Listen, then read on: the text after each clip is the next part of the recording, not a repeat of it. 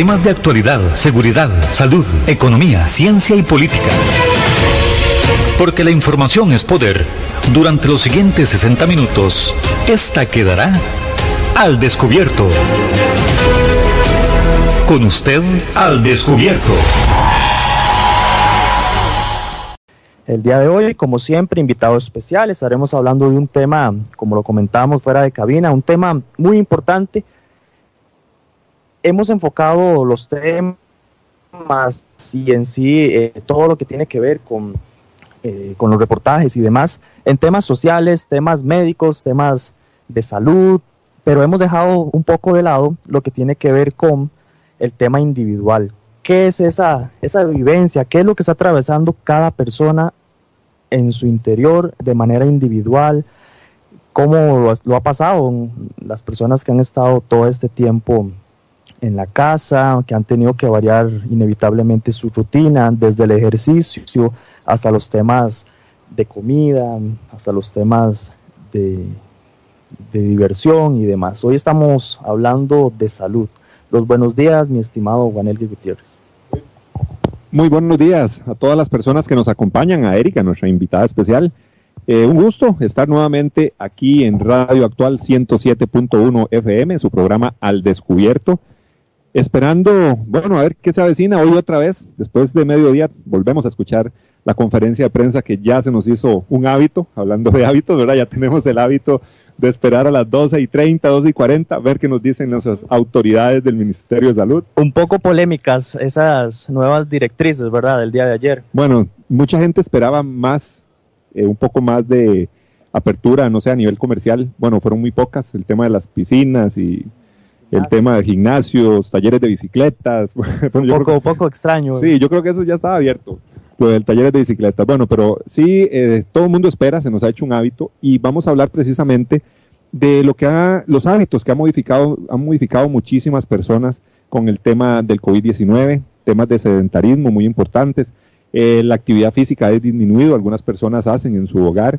Bueno, nos ha cambiado la vida definitivamente el COVID-19. Para eso, para comentar sobre este tema, hoy nos acompaña la licenciada Ashley Elizondo Monge, la profesión de ella es promoción de la salud, en promoción de la salud. Entonces Ashley nos va a explicar muy bien a todos cuál es este concepto, qué es esencialmente lo que trabaja la promotora de la salud o en promoción de la salud. Vamos a hablar de todo eso el día de hoy. Les recuerdo que tenemos redes sociales, el Facebook de Radio Actual, también tenemos el Facebook de Al Descubierto, nuestro teléfono en WhatsApp, ¿cuál es, Eric? El número para los mensajitos, todavía no me aprendo yo ese número. Bueno, ahorita se lo damos porque Eric tampoco se lo, ha aprendido. bueno, tenemos número de WhatsApp, muy breve se lo damos. Ahí está, vamos a ver.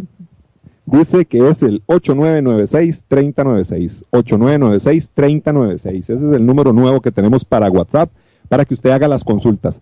Ashley, bienvenida a nuestro programa.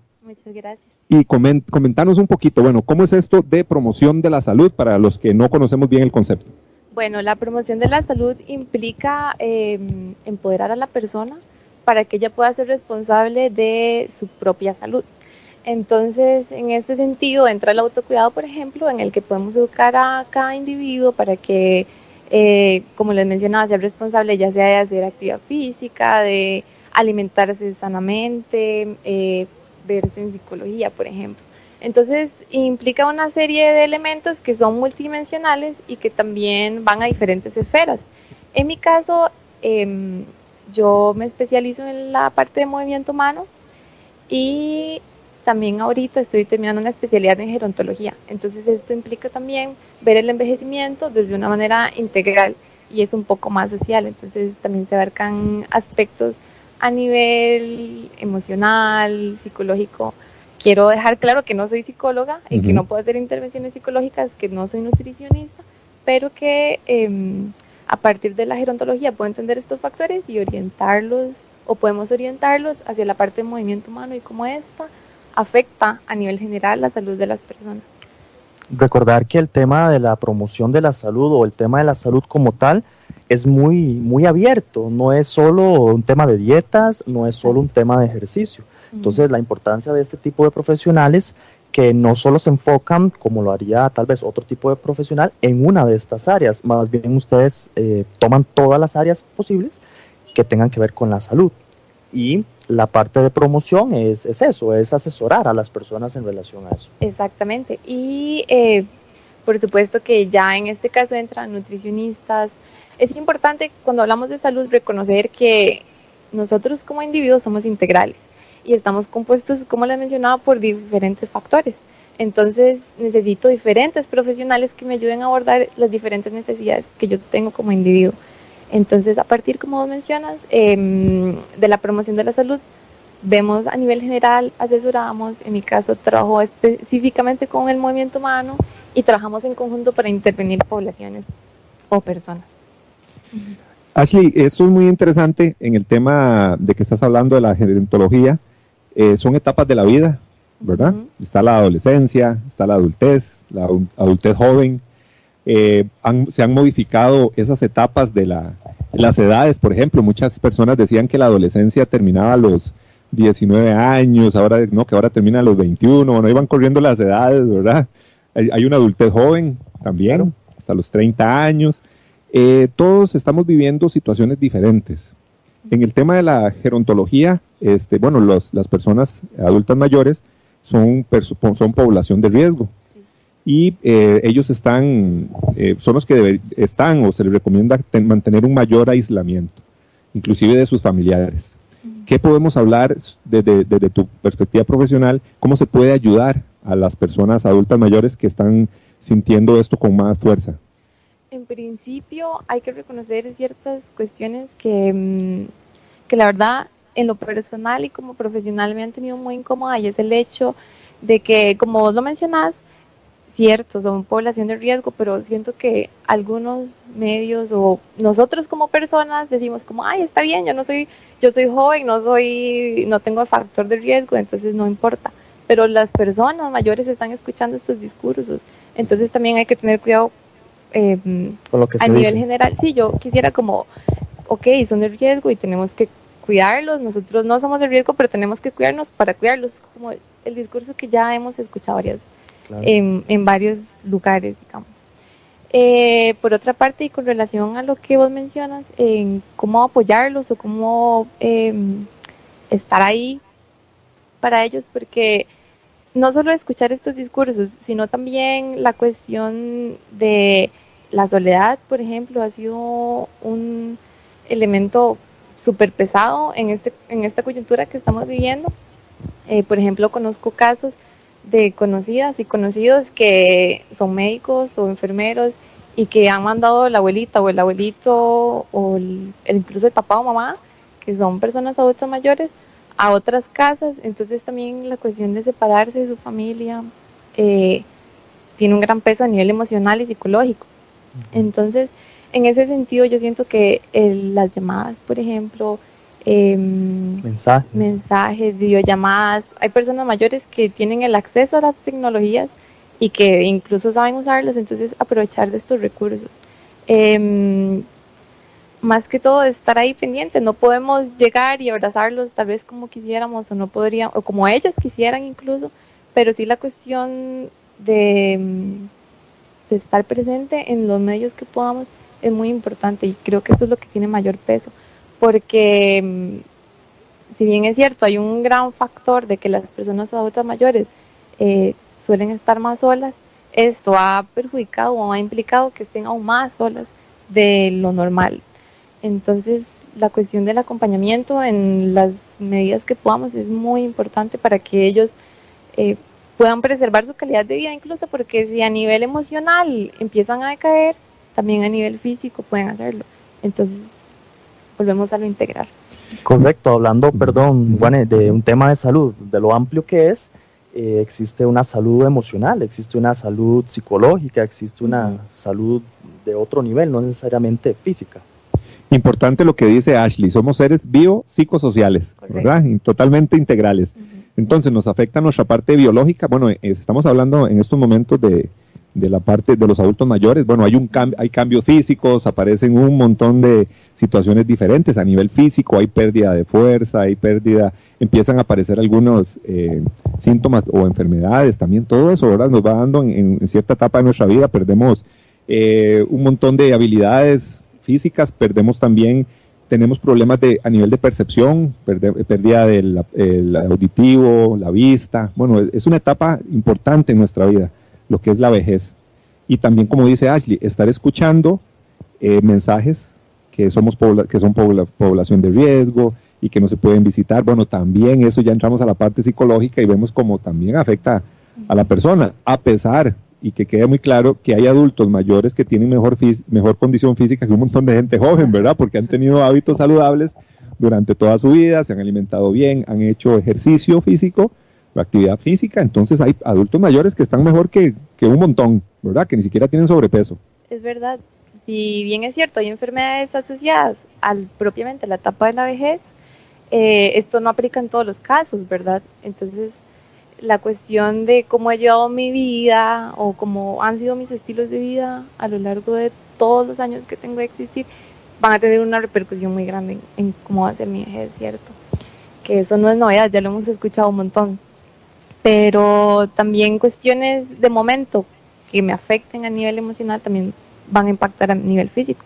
Y es justamente lo que estamos mencionando, una depresión en este caso, por el aislamiento que hay, Em, por no poder ver a la gente que quiero, en fin, la cuestión, por ejemplo, de pérdida de masa muscular em, es muy importante acá porque tal vez puede que haya personas mayores que están acostumbradas a ir caminando al mercado todos los viernes o los sábados por sus frutas, por sus verduras, por su carne, no sé, hacer sus mandados y ya no pueden salir de la casa. ¿Y esto qué implica? Que cuando estamos encerrados en la casa y sentados todo el día, tal vez leyendo, tejiendo, cosiendo, viendo tele, lo que sea que estén haciendo estas personas en sus casas, eh, la pérdida de masa muscular es aún más significativa por el sedentarismo. No hay una estimulación muscular a como estaban acostumbrados y esto no solo afecta a las personas mayores, también nos afecta a nosotros y a nosotros.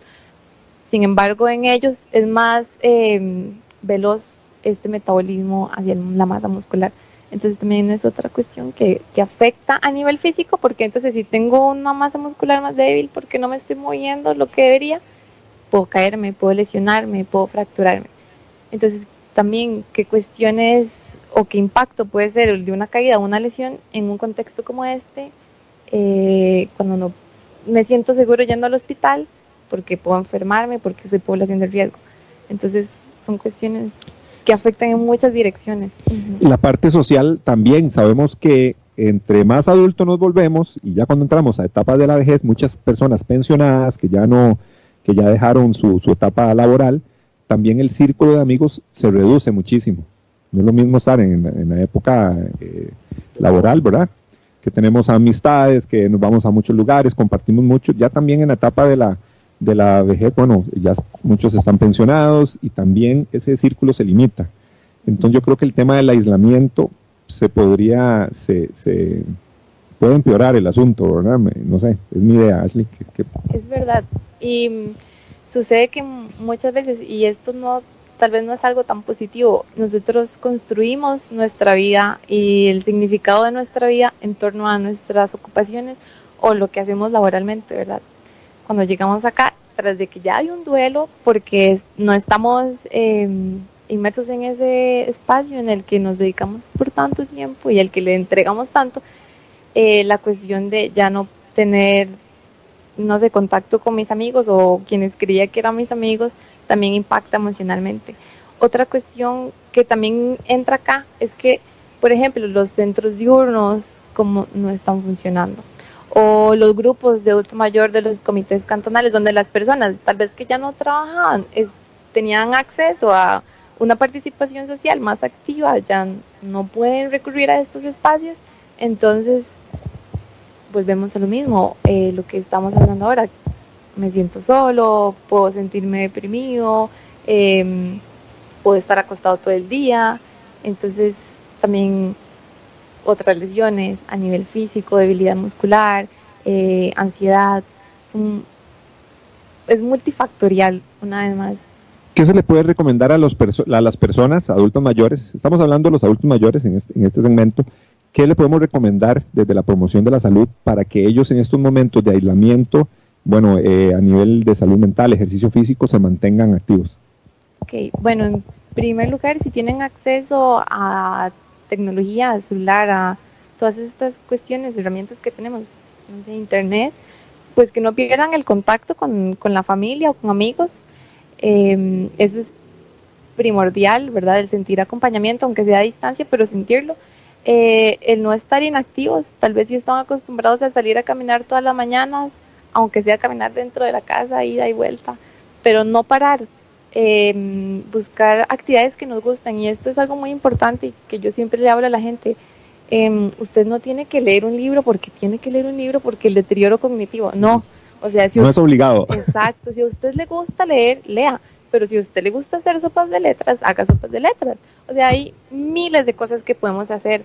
Lo importante es encontrar algo con lo que yo sienta que haga clic, que algo que a mí me gusta. Entonces, empiece a explorar, empiece a buscar qué le gusta. Ahora hay miles de aplicaciones en el celular, por ejemplo, de pintar mandalas, de sopas de letras. También si tienen acceso, pueden hacerlo. Si no tienen acceso, los periódicos, por ejemplo, lo mandan a traer como vecino. Pero la cuestión es em, no quedarnos sin hacer nada, no quedarnos viendo tele todo el día, no, porque también nuestro cuerpo es nuestro templo, es nuestro hogar, ¿cierto? Entonces también tenemos que honrarlo y cuidarlo. Y, por ejemplo, si soy una persona mayor, ese cuerpo me ha traído desde que nací hasta acá hoy y me ha hecho fuerte y me ha llenado de experiencias y me ha ayudado a luchar, me, incluso tal vez pude haberle dado vida a personas, o sea, son muchas cosas, entonces también es importante como tener esa conciencia, cuidarnos y saber que hay gente que nos quiere y que este, también tenemos que cuidarnos por ellos. Claro, eh, tal vez de manera más general todavía, y no solo hablando de lo que son los adultos mayores, eh, la pandemia nos ha impactado a todos, independientemente de las edades, ¿correcto? ¿Cuál crees vos que sea el principal cambio o afectación a futuro? O sea, eh, se habla de una nueva normalidad a, a raíz de todo eso. ¿Cuál es ese, ese cambio más evidente en la salud que nos va a afectar a todos post pandemia? Bueno, en primer lugar, y, volviendo a la multidimensionalidad, tendríamos que esperar a ver cómo eh, contextualmente se organiza todo de nuevo.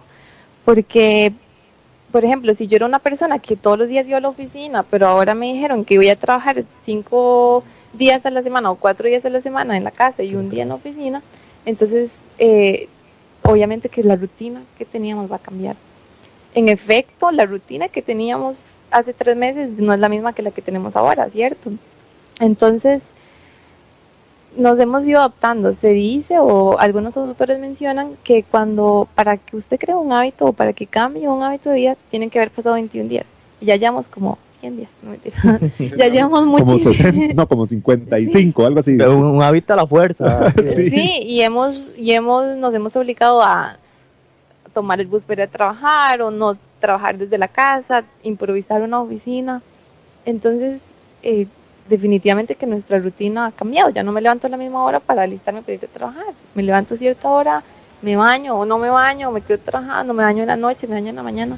Entonces, todas estas cuestiones son impredecibles porque todavía no sabemos qué va a pasar, pero definitivamente a nivel emocional esto trae mucho revoloteo, nos hace pensar como mucho hay gente que se replantea que si quiero seguir en esto o si quiero seguir en el trabajo que tenía antes, que quiero hacer ahora. Entonces, honestamente, una respuesta concisa a, eso, a esa pregunta, no sé, no creo que la tenga, porque habría que ver contextualmente qué pasa. Cada persona es diferente, cada persona la va a afectar diferente. Yo creo que lo más importante en este tiempo de que muchas personas están en, en aislamiento, inclusive cuando hablamos del teletrabajo, eh, hay personas que tienen ya más de un mes, bueno, hablando de los 50 y resto de días, bueno, tienen bastante tiempo de estar haciendo teletrabajo y tras de eso las regulaciones sanitarias de los fines de semana, que no, no, es posible salir o, hay una restricción importante, ¿verdad? Con el número de placas y esto. Hay muchas personas que han pasado tamaño rato en, metidas en la casa, ¿verdad? Haciendo el teletrabajo. Eh, ¿Cómo hacer para tener un aislamiento más productivo? Eh, como decís vos, no es de que me, tengo que obligar a leer, ah, bueno, tengo que leer porque tengo que leer, no, sino a pegarme a cosas que me gustan, ¿verdad? Pero en, eh, cómo se puede aprovechar más, el tiempo, tengo que eh, conocerme a mí mismo, saber qué es lo que me gusta, o hago ejercicio, me apoyo con otras, ¿cómo podemos sacarle provecho a estos días? Bueno, en, por ejemplo, si necesitamos ser productivos a nivel laboral, porque estamos trabajando desde la casa, es importante el hacer pausas activas. Eh, no es recomendable sentarme ahí ocho horas a trabajar y trabajar, porque en primer lugar nuestro cuerpo no está diseñado para estar sentado sino para estar en movimiento, ¿verdad? Desde inicios de la existencia de la humanidad fuimos nómadas, pero decidimos asentarnos, ¿verdad? Y empezamos a cultivar y todas estas cuestiones que nos permitió ya vivir en un solo lugar y punto. Entonces, em, como le mencionaba, nuestro cuerpo no está diseñado para estar en un solo lugar, y menos sentado todo el día. Entonces, la cuestión de hacer pausas mínimo cada dos horas, cada una hora, no sé, trabajar bastante, aunque estemos muy enfocados, y levantarme por un vaso de agua, ponerme a dar tres saltos, lo que sea, pero activar eh, nuestro cuerpo, porque entonces nos empieza a dar sueño. El metabolismo, si estamos sentados mucho tiempo, el metabolismo empieza a disminuir porque entramos en un estado de reposo. Entonces nos empieza a dar sueño, nos empieza a dar pereza, no somos productivos en el trabajo y nos sentimos estresados y mal porque no podemos cumplir con los objetivos. Entonces, eso es muy importante. Eh, mantener una buena hidratación también es fundamental. Y ya a nivel eh, productivo, emocional, físico y en las otras esferas, es importante primero que todo reconocer que yo no debo cumplir con una expectativa social Ahorita pasa que nos metemos en las redes sociales y vemos como esta persona está haciendo ejercicio, esta persona está leyendo, esta persona está haciendo cursos en línea de esto. Y entonces... Y yo aquí comiendo hamburguesa. Sí, y yo aquí comiendo doritos y coca en el sillón viendo Netflix todo el día.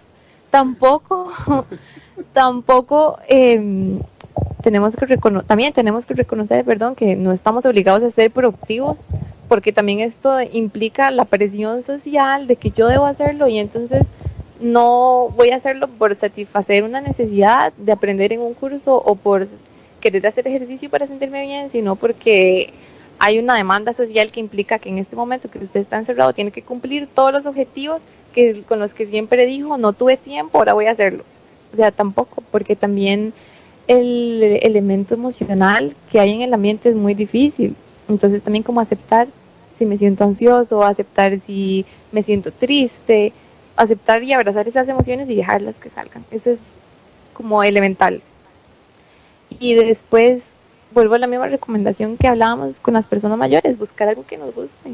Si a usted le gusta bailar, ponga ahí un video de baile o ponga música y baile con su familia, baile sola, ponga o solo, póngase a brincar, pero haga algo que usted disfrute, porque eso no va a tener solo beneficios mentales, sino también hormonales o digamos a nivel físico, el cerebro va a empezar a liberar serotonina, oxitocina, que en este momento es lo que necesitamos, sentirnos bien, esas hormonas que nos hacen sentir bien y que nos hace olvidarnos del estrés del encierro, si es que estamos encerrados. Un saludo para don Andrés Benavides que nos hace el reporte de sintonía, dice que nos está empezando a seguir el día de hoy.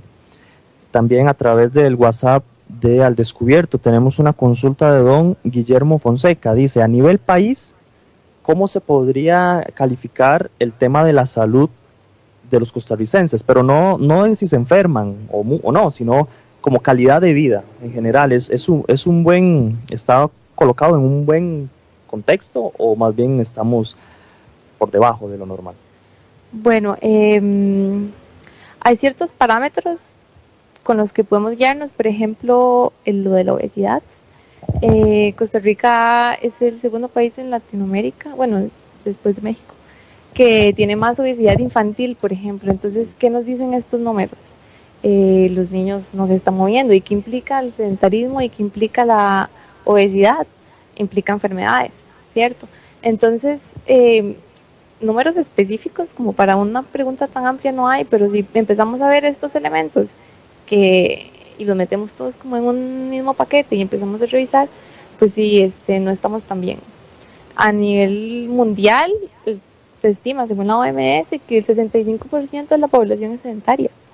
Y el sedentarismo es el factor de riesgo para casi que todas las enfermedades crónicas. Diabetes, hipertensión, incluso cáncer. Entonces, eh, yo siento que, que en ese sentido, y que es algo con lo que siempre he trabajado, pero que que ahora siento que es muy necesario, no solo por la salud física, sino también mental, empezar a pellizcarnos. También las expectativas de vida en nuestro país son bastante, bastante altas. Creo que en las, en las mujeres está por los 84 años. 82. 82 en las mujeres. ¿Y el hombre? 80. Y 80, ok. Entonces yo creo que también eso es un parámetro para, para entenderlo, para, para medirlo el tema. Sí, lo que decís vos, el tema de la obesidad, el tema, eh, lo, habíamos hablado, Eric, en, un programa anterior, ¿verdad? Que, que se había, había un estudio que hablaba así, el 30%, creo que era de, de los adolescentes, estaban con, con tema de obesidad en el, en, en, el país. Se habían tomado medidas, por ejemplo, en las horas de los colegios, ya la, lo que vendían ya se, se, se, se había cambiado por, por este tema, ¿verdad? De la, de la obesidad. Eso es un tema importantísimo. Cuando mencionaste a los niños, me quedó ahí la, la pregunta dando vueltas de que, bueno, imagínense la energía que tienen la mayoría de los niños que quieren brincar, correr, ir al parque, jugar fútbol, hacer de todo. Y no pueden. Y, no pueden ahora con el tema del aislamiento, ¿verdad? Que es complicado porque muchos, me imagino que van, a, recurren, ahora ya todos tienen teléfono, todos comparten ahí, y recurren a los juegos electrónicos, ¿verdad? Me imagino que eso es un problema también. Y también si pensamos, por ejemplo, que si yo tuviera un hijo o tengo un hijo en la casa y yo tengo que hacer teletrabajo, para mí es más sencillo que se entretenga con las cuestiones electrónicas que yo buscarle actividades que ponerlo a hacer, ponerme a jugar bola con él. Puede que hayan padres y madres que lo hagan y puede que haya padres y madres que no lo hagan y que nada más leen el teléfono. Entonces, también em, pensar como en, esa parte de la población que está sufriendo bastante.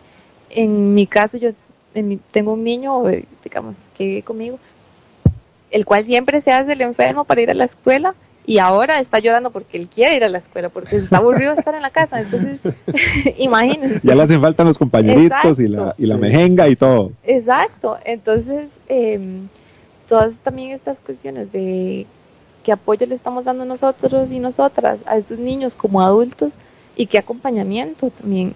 Porque si nosotros estamos estresados, que tenemos conciencia y un conocimiento o la capacidad de entender más abstractamente lo que está pasando, que pasa con niños y niñas que entienden solo lo concreto, que solo puedo estar encerrado, no puedo salir porque me muero. O sea, no es solo o porque me enfermo o porque se muere mi abuelita, no es solo eh, tengo que estar encerrado, sino el miedo a salir porque... Mm, Por lo que miedo, ah, exactamente. Exacto, entonces, eh, ¿qué acompañamiento les estamos dando a ellos y a ellas? No solo a nivel físico de la energía, sino otra vez emocional. Claro, un saludo para don José Rodríguez que nos sigue a través del Facebook de Al Descubierto y nos dice, recomendación, hacer crucigramas. con eso, ¿cómo, es el nombre de don, José? Don José, don José entonces pasa con el tema de los crucigramas. A mucha gente le gusta escribir, mucha gente le gusta leer, mucha gente le gusta mucho la televisión, Netflix y todo eso. Bueno, ahora hay un montón de canales, History Channel, Discovery. Usted ahora no tiene excusa porque puede aprender de todo. Si lo que le gusta es la televisión y le gustan los programas eh, eh, de ovnis y todo esto, ahí sobran, ¿verdad? En, televisión. de, virus. History, Discovery, animales. O sea, ahora tenemos una gran cantidad de cosas que nos sirven para distraernos, para aprender. Yo creo que también hay que sacarle provecho a eso, no hay que satanizar mucho tampoco el tema de la tecnología, ¿verdad? Y, Puede ser una herramienta muy útil cuando la sabemos utilizar. Sin embargo, ¿qué pasa en las casas donde no hay televisión, donde no, hay internet? Porque es una realidad que en nuestro país hay una gran parte de la población que vive en pobreza extrema. Entonces, ¿qué actividades están haciendo ellos? ¿Con qué miedo viven ellos y ellas también si no tienen no sé, la capacidad de comprar un alcohol en gel, por ejemplo. Si tienen que ir a trabajar y ni siquiera tienen la capacidad o la accesibilidad a una mascarilla o un par de guantes. Entonces también son cuestiones que influyen en nuestra calidad de vida y nuestros hábitos que, que tal vez nosotros no vemos porque no estamos en esa realidad, pero que existe. El hacinamiento es un tema importantísimo. es correcto. Entonces también... Una gran cantidad de gente en un mismo lugar. ¿Y qué de qué tamaño es ese lugar? ¿De qué tamaño es esa casa? Entonces también, y si hay personas mayores, que normalmente las hay en estos espacios, entonces también son cuestiones que deberíamos eh, también considerar, porque a nivel social se, se suelen invisibilizar muchísimo. Vamos a la pausa. Este, el día de hoy estamos con Ashley Sondo, quien es licenciada en promotora de salud, y estamos hablando un poco no solo de temas nutricionales, de temas deportivos, sino que en general hablamos del tema de la salud. ¿Cómo tienen que hacer los costarricenses y en general todas las personas que nos escuchan y todas las personas las cuales han sido afectados con esta pandemia para, para aprovechar el momento y así eh, pensar un poco en su salud, pero de manera integral? Vamos a la pausa y ya volvemos. Así es la verdad y así es la información. Y aquí queda al descubierto. Al descubierto. En breve estamos de vuelta. Estos son nuestros convenios comerciales.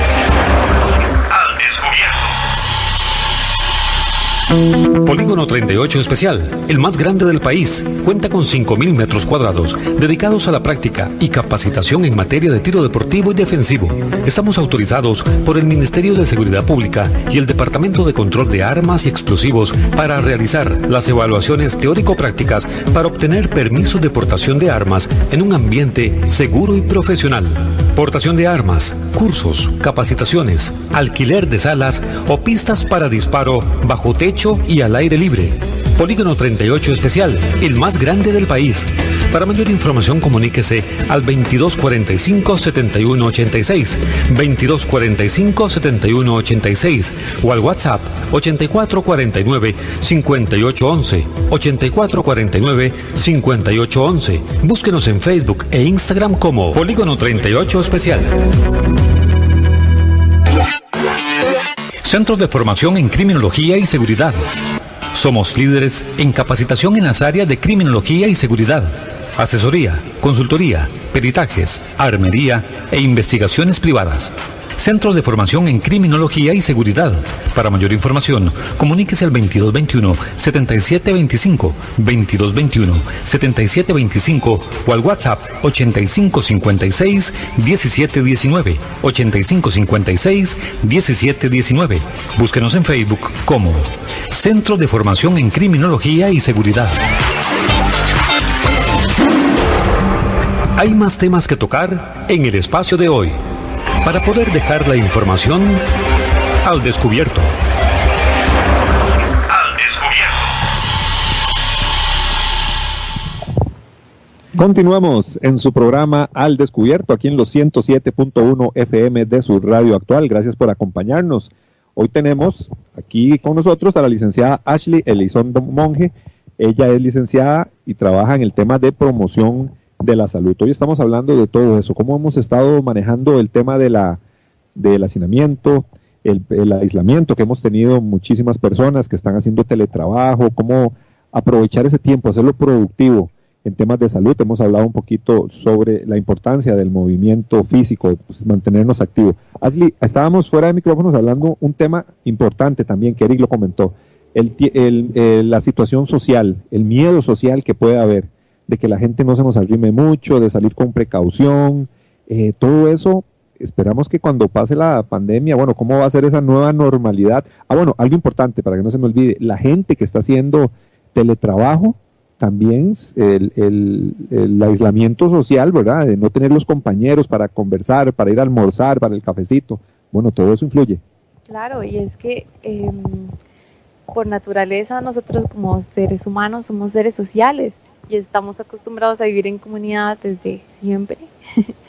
y, las cuestiones, por ejemplo, de si fuimos a la escuela, el montón de compañeros y compañeras que teníamos en el colegio, si fuimos, tuvimos la oportunidad de ir a la universidad, por ejemplo, y ahora el llegar y encerrarnos, en especial las personas que viven solas, porque tal vez hay personas que están haciendo teletrabajo y está la pareja, o están los hijos, o están los hermanos, en fin, que cómo, cómo están sobrellevando este proceso. Para muchas personas, y conozco casos, ha sido muy difícil porque la cuestión, por ejemplo, de la fobia social que les mencionaba hace un rato, de, ir al supermercado y que ni querer que nadie le respire encima, no porque las sienta nada hacia las personas, sino por, por ese chip que nos hemos estado metiendo y repitiendo de dos metros, dos metros, un metro de distancia.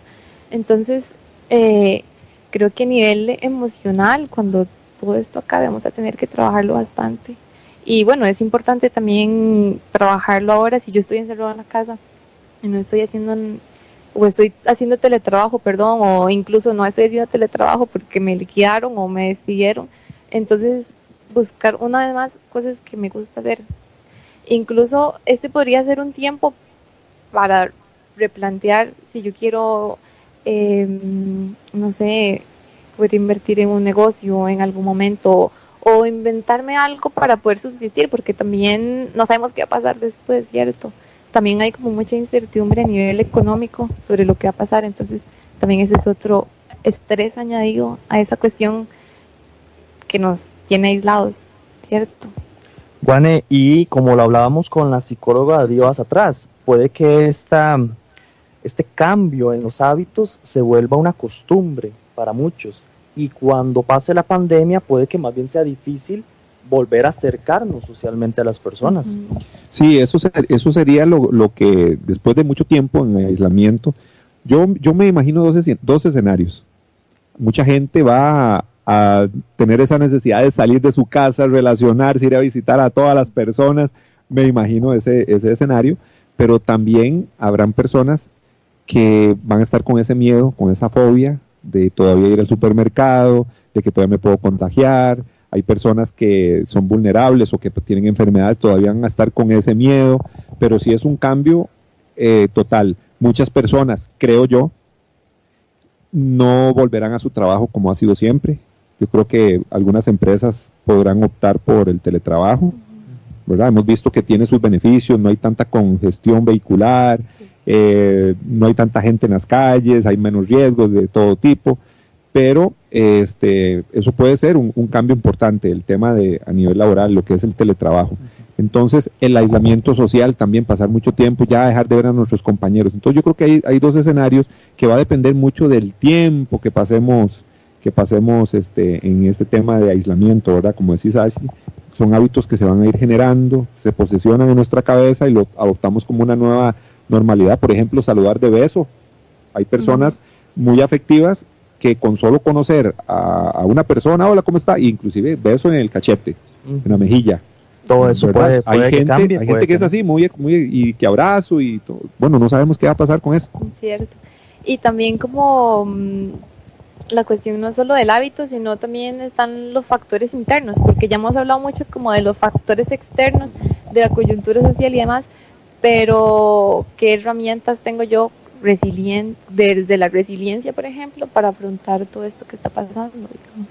Como yo me repito a mí misma, eh, esto va a pasar, ok, otra vez nos vuelven a decir que todavía no, pero yo sé que en algún momento esto va a terminar, o me desespero y ya quiero salir y más bien me sumerjo en pensamientos o en acciones o actitudes negativas. Entonces, eh, también tener cuidado con lo que nos repetimos a nosotras y a nosotros mismos en nuestras cabezas. Claro, un saludo para don Melvin Mora, nos hace un comentario muy interesante. Dice, yo todos los días veo un documental. También em, nos hace una consulta también, tal vez eh, si vos puedes, Ashley, si conoces la respuesta. Eh, si hay alguna política de salud a nivel país en general, pero no solo de salud de, que tiene que ver con medicinas, con, sino que salud integral, que es lo que estamos hablando del día de hoy. Bueno, existen varias políticas y de hecho que la promoción de la salud dentro de, sus grandes acciones es justamente eso, promover políticas de salud públicas. Em, no desde la promoción de la salud como una profesión, sino desde la promoción de la salud en general. Entonces em, está la política nacional de actividad física, por ejemplo, que está vigente hasta el 2021. Ya tenemos que planear una nueva, ¿verdad? Y ahí se habla de cuestiones más de salud, de movimiento humano y también cómo afecta a nivel emocional. También están las políticas que vienen más desde lo biomédico, ¿verdad? Entonces, la cuestión de los programas y proyectos que salen a partir de los EBAIS, por ejemplo, vienen de todas estas políticas que vienen ahí. Por otra parte, esta que le menciono, de movimiento humano, viene propiamente o la podemos ver reflejada más bien en los comités cantonales de deportes y recreación de nuestras municipalidades o comunidades. Entonces están como estos ejes trabajando eh, simultáneamente. Creo que nosotros hemos hablado y nos eh, hemos visto que las autoridades han manejado bien, considero que lo han manejado bien el tema de la pandemia. Eh, estamos contentos con el trabajo y nos jactamos del, sistema de salud que tenemos. Pero yo creo que la promoción de la salud es todo eso, ¿verdad? Es prevenir todos estos eh, proyectos a nivel, como decís vos, comunales, eh, cantonales, todo este trabajo que se hace en temas de promoción es precisamente para eso, tener una población más sana, una población en movimiento, ¿verdad? Lejos de la obesidad, que genera muchos factores eh, de riesgo. Eh, yo creo que todo eso es un montón, es un, es un conjunto de cosas que hacen una mejor calidad de vida para todos y también estar mejor preparados en los sistemas de salud y también como seres individuales. Exacto, y eso que acabas de mencionar de la prevención es fundamental. La promoción y la prevención van de la mano y no se pueden soltar. Digamos, la promoción de la salud nos enfoca en preservar la vida siempre en su mejor calidad y que nos sentamos satisfechos con, con nuestra calidad de vida y con nuestra salud. La prevención trata de evitar enfermedades o males en general. Entonces, ambas trabajan de la mano y eso es justamente lo que es en nuestro gobierno ha estado tratando de hacer y bueno y nuestros gobiernos locales también en cuanto a preservar nuestra calidad de vida y tratar de que no nos enfermemos y también nosotros como individuos lo hemos estado haciendo entonces también en efecto estamos viendo cómo las acciones que se está tomando a, a nivel sistémico eh, las estamos interiorizando y las, las hemos adaptado a nuestra calidad de vida y a nuestras a nuestros hábitos Claro, hablar de salud no es solo hablar de la atención de enfermedades. Hay un tema de trasfondo que el país, de alguna u otra manera, ha, hecho, que es el tema de la prevención. Un saludo para don José Rodríguez y nos dice, mi estimado Guanelgue, es un tiempo para reinventarse. Es un tiempo, considero que es un tiempo que nos da la oportunidad precisamente para, para eso. A veces decimos, como decía Ashley, es que no he tenido tiempo para hacer un montón de cosas, y, pero no, tampoco tengo que obligarme a... Esto no es una obligación, más que todo eh, buscar aquellas cosas que siempre hemos querido finalizar o empezar y es un, es un tiempo para hacerlo. A veces nosotros en este mundo tan acelerado considero que tenemos muy poco tiempo para conversar con nosotros mismos, para darnos cuenta, para establecer, para entendernos, para establecer prioridades también objetivos y metas. Yo creo que eh, esa, este mundo así tan rápido, tan convulso, que levante, se va a trabajar, que las presas, que es, no nos permite tener esa comunicación interna y, y priorizar cosas. Yo creo que, como dice eh, el comentario, nosotros podemos utilizar este momento precisamente para eso, para saber en qué puedo mejorar, qué puedo ayudar más a mi familia. Y lo que dijo también Ashley, en la creatividad. Muchas personas están sufriendo porque en estos momentos están desempleados o, su, ingreso económico se redujo a la mitad eh, con el tema este de, los contratos laborales. Eh, pero la creatividad también está. Y muchas personas han salido adelante en situaciones eh, de, crisis. Yo creo que, es importante que aprovechemos ese momento. Siempre con el tema de, de, la salud, de la salud mental fundamental, aparte de la, de la salud física, como nos está hablando Yo creo que mucha gente ha salido adelante y la creatividad ha salido a, relucir en muchos casos. Claro, es, es verdad. Por lo que una ve en, redes sociales es así. Hay eh, también que tomar en cuenta lo que les mencionaba antes, como otra vez los factores internos, porque tal vez yo tengo la capacidad como de decir, ok, estoy ansiosa, pero quiero hacer tal y tal cosa o quiero emprender en tal otra o quiero empezar a hacer ejercicio, no sé. Hay gente que está empezando a hacer ejercicio ahora, que está encerrado porque tal vez tiene más tiempo. O mi ansiedad es a tal nivel que realmente quiero estar acostada todo el día. Entonces, la cuestión de agarrar o tomar este espacio y preguntarme a mí misma qué quiero hacer, darme el tiempo para dejar sentir lo que sea que estoy sintiendo, porque también esa velocidad en la que vivimos en esta sociedad no nos deja ni eso, no nos deja sentir, no nos deja llorar, no nos deja ni siquiera sentir amor, porque ahora mm, las relaciones hasta pueden ser superficiales.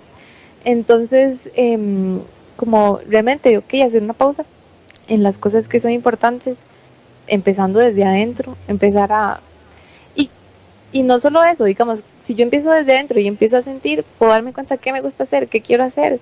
Entonces, empezar a hacerlo, ya sea por recreación o por para subsistir.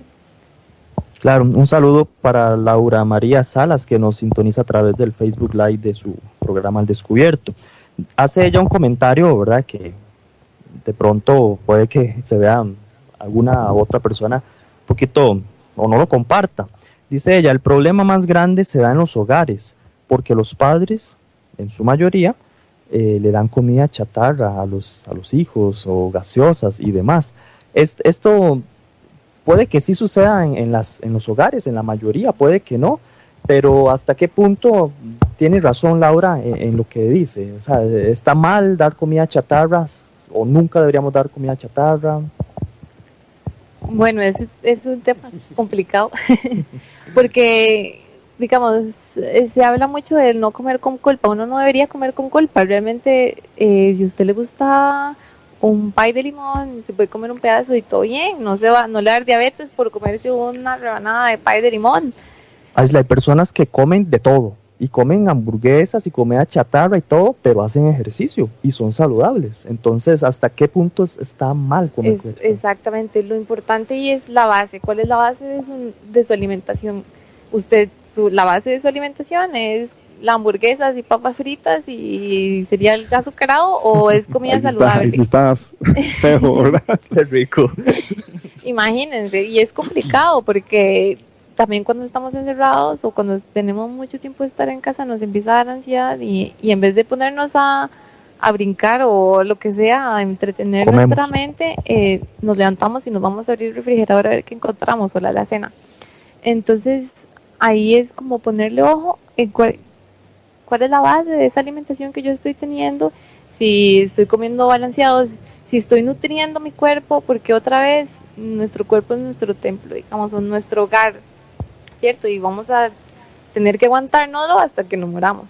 Entonces, ¿cómo quiero que esté mi cuerpo hasta el último momento de mi vida? ¿Enfermo? ¿Lleno de diabetes? ¿Lleno de enfermedades crónicas? ¿O quiero que esté fuerte y saludable y morir en unas condiciones tranquilas?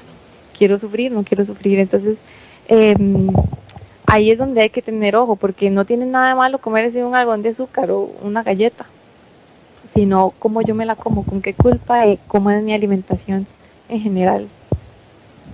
Eso, es la base, lo importante que nos dice Ashley es la base de nuestra alimentación, pero si hablamos de la normalidad, otra vez del corre y corre todos los días, hay gente que no desayuna, que una galleta, eh, un café y va para la calle. se levantan tarde. se levantan tarde. Eh, también hay personas que almuerzan por estar en el trabajo, negocios, 3 de la tarde, 4 como Eric, que siempre desayuna, almuerza tardísimo. Eso también eh, es, son cuestiones del, del, día a día, ¿verdad? Del corre-corre, nos alimentamos mal. También en muchas personas, como dice la, eh, la, Laura, Laura fue verdad el mensaje, alimenta más a su porque todo el mundo anda en un corre y corre y eso es lo que vemos generalmente. Tenemos que ser conscientes de una cosa también, no es lo mismo vivir en la ciudad que vivir en la zona rural jamás, ¿verdad? Es totalmente diferente. También algo importante, hablando de la promoción de la salud y esto de la alimentación y la obesidad. Aquí, hablando de las ciudades, las escuelas no tienen áreas para hacer actividad física. Todo es de cemento. Yo estuve en la escuela Buenaventura Corrales, aquí en el puro centro de San José. Ahí lo que hay, lo que hay está igual, es un planché. O sea, no hay lugares para hacer actividad física. La gente quiere salir a los parques, también sabemos el tema de la inseguridad, hay gente que quiere salir a caminar en las noches porque es la oportunidad que tiene después del trabajo, pero hay parques que no están iluminados, hay inseguridad. O sea, nosotros tenemos un problema grande en temas de infraestructura, en temas de seguridad, para, que la, para poder promover la salud, la actividad física, tenemos un gran problema especialmente en la ciudad. Yo creo que en ese sentido también hay como que empezar a buscar alternativas.